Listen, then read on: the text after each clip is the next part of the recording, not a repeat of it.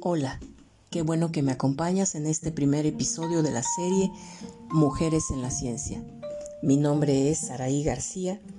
Estaremos platicando de una de las primeras mujeres científicas cuya contribución es poco conocida. En esta ocasión hablaremos de Sophie Brahe.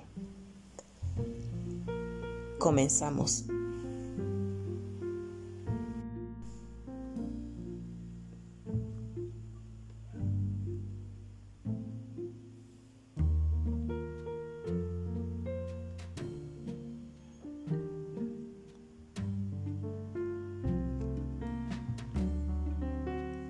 Originaria de Dinamarca, perteneció a una familia considerada de la nobleza.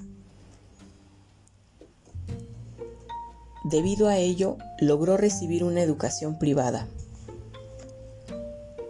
Fue autodidacta y bajo la tutela de su hermano, al tener tan solo 15 años, se convirtió en su ayudante, pues en ese momento él ya era reconocido como un astrónomo de renombre.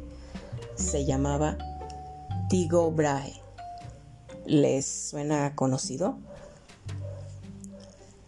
Este hermano fue uno de los protagonistas de la Revolución Copernicana, que estableció la actual visión del sistema solar y determinó que era la Tierra la que giraba alrededor del Sol. Sophie colaboró y trabajó en Ven, una isla perteneciente al rey de Dinamarca, Federico II, en la que se levantó un famoso castillo observatorio.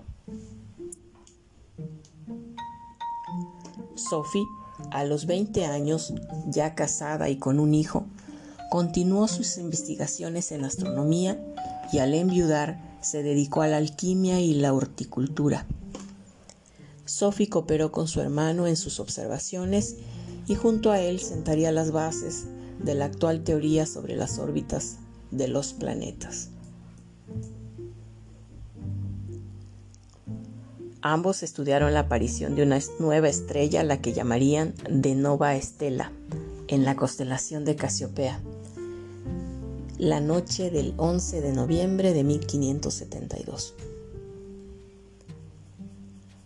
Lamentablemente, en el estudio publicado sobre este hallazgo, solo figuró el nombre de su hermano, el modelo tolemaico que fijaba la Tierra en el centro del universo no consideraba el descubrimiento que ellos habían conseguido realizar. El 8 de diciembre de 1573 pudieron contemplar un eclipse lunar que juntos habían calculado y previsto.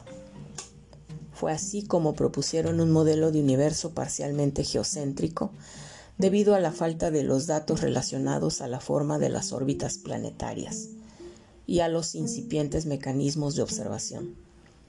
Recordemos que aún no se inventaba el telescopio. Tycho Brahe y Sophie lograron realizar observaciones de estrellas y planetas con mucha precisión gracias a la construcción de instrumentos inventados por ellos, tales como sextantes, cuadrantes, esferas armilares.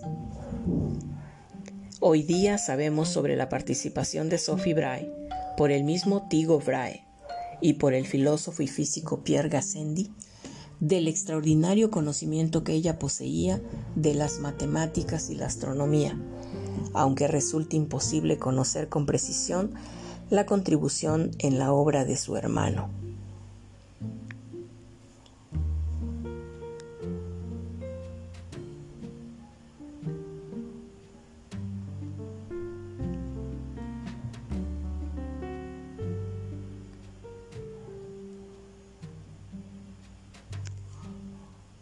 Es así como llegamos al final de este primer episodio. Espero me acompañes en el siguiente programa donde hablaremos de Virginia Galilei o Sor María Celeste. Hasta la próxima.